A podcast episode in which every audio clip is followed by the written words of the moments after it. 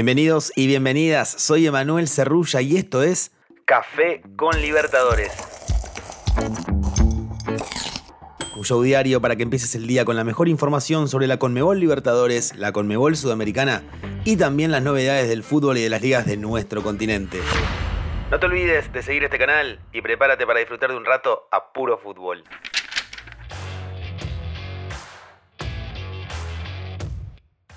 Bienvenidos y bienvenidas, soy Lucio San Martino y esto es Café con Libertadores, un show diario para que empieces el día con la mejor información. En esta semana le estaré cuidando el lugar a mi amigo Emanuel Cerrulla para llevarles a todos los resultados que nos dejó la segunda jornada de la fase de grupos de la Conmebol Libertadores. En esta edición vas a empezar el día con todo lo que tenés que saber sobre los resultados del día miércoles correspondientes a la fecha 1 de la fase de grupos en busca de la gloria eterna. En el primer turno nos dirigimos primero a Ecuador, donde Aucas le ganó por 2 a 1 a Flamengo en su debut en el torneo. Con goles de Castillo y Ordóñez, los ecuatorianos se lo dieron vuelta al último campeón en un duelo lleno de emociones. En el primer tiempo se vio un Flamengo dominador absoluto de la posesión del balón, mientras que el papá Aucas esperaba agazapado por sacar un contragolpe. Si bien los brasileños se refugiaban en la tenencia y asociación, Aucas fue quien más lastimó en los primeros minutos. Los dos últimos equipos que remontaron un partido ante un campeón vigente de la Comebol Libertadores lograron luego conquistar el título en la misma temporada. Flamengo en 2019 tras vencer por 2 a 1 a River Plate en la final y River Plate, valga la redundancia, en 2018 tras vencer por 2 a 1 a Gremio, campeón en 2017, en el partido de vuelta de la semifinal de ese año.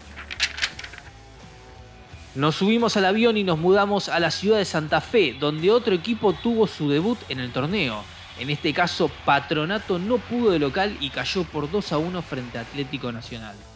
En el estadio Brigadier General Estanislao López, Mateo Levato abrió la cuenta para el conjunto entrerriano, pero Dorlan Pavón lo dio vuelta con un doblete para los de Medellín. Con esta victoria, Atlético Nacional rompió una secuencia de 7 partidos sin ganar por la Conmebol Libertadores, con 3 empates y 4 derrotas, su mayor en la historia del torneo, junto a otra de 7 sin victorias entre 1972 y 1974, cosechando dos empates y cinco derrotas.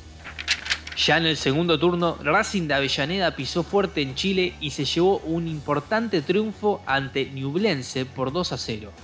Con un golazo de Matías Rojas y otro de Paolo Guerrero, su flamante incorporación, el equipo de Fernando Gago se quedó con 3 puntos en su debut en la competición. El golazo de Matías Rojas, a 63 metros de distancia con respecto al arco rival, es el más lejano por torneos con Mebol desde al menos 2013. Además, Paolo Guerrero se convirtió en el tercer máximo goleador peruano en la historia de la Conmebol Libertadores, con 18 goles, igualando la línea de Jorge Irano. El delantero de Racing solo es superado por Percy Rojas con 19 goles y Osvaldo Ramírez con 27.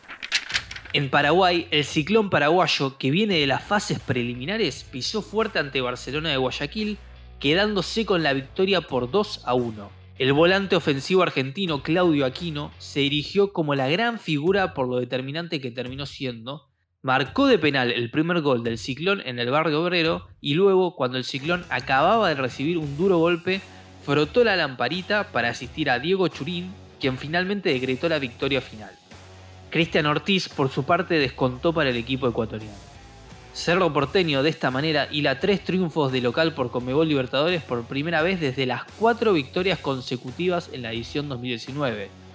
2 a 1 a Zamora, 1 a 0 a Nacional y 4 a 1 a Atlético Mineiro en fase de grupos y 2 a 1 a San Lorenzo en octavos de final. Ya en el cierre de la jornada, Bolívar hizo pesar la localidad y sorprendió tras vencer a Palmeiras por 3 a 1 en el duelo correspondiente al grupo C. Los goles del partido para el local los anotaron Pablo Hervías a los 19 del primer tiempo, Diego Bellarano a los 45 del primer tiempo y Javier Uceda a los 43 minutos del segundo tiempo. Mientras que el gol de visitante lo hizo José Manuel López a los 12 del primer tiempo. De esta forma, Bolívar es el primer equipo que remonta un partido ante Palmeiras en Conmebol Libertadores desde Gremio en 2019, cuando lo venció por 2 a 1. El Verdado abrió el marcador en 28 partidos en ese intervalo, ganando 26 y empatando otros dos. Por otro lado, continuamos en el tercer turno, donde Fluminense derrotó 3 a 1 a Sporting Cristal en Perú y se ubicó en la cima del grupo D junto a The Strongest, con un doblete del delantero argentino Germán Cano y otro tanto de Víctor Méndez. Además, Marcelo, el flamante refuerzo del Flu, hizo su presentación, el lateral izquierdo fue el segundo jugador con más pases generados para disparos de sus compañeros en el partido. 4 detrás de John Arias con 7. Para finalizar, Deportivo Pereira y Colo Colo igualaron 1 a 1 con goles de Ángelo José Rodríguez Henry y Leonardo Roque Albano Gil.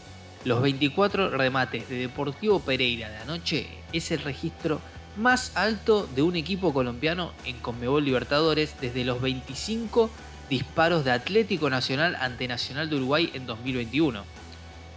El gol de penal del Colo Gil para Colo Colo ante Deportivo Pereira es el primero del cacique por esta vía desde el que anotó Esteban Paredes ante Peñarol en 2020.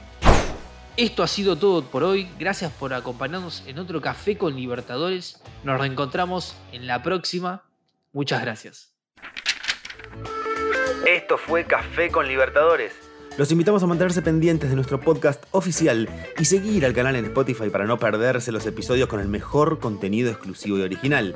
Emanuel Cerrulla los saluda desde Buenos Aires. Nos escuchamos en la próxima. Chau, chau, chau, chau, chau, chau.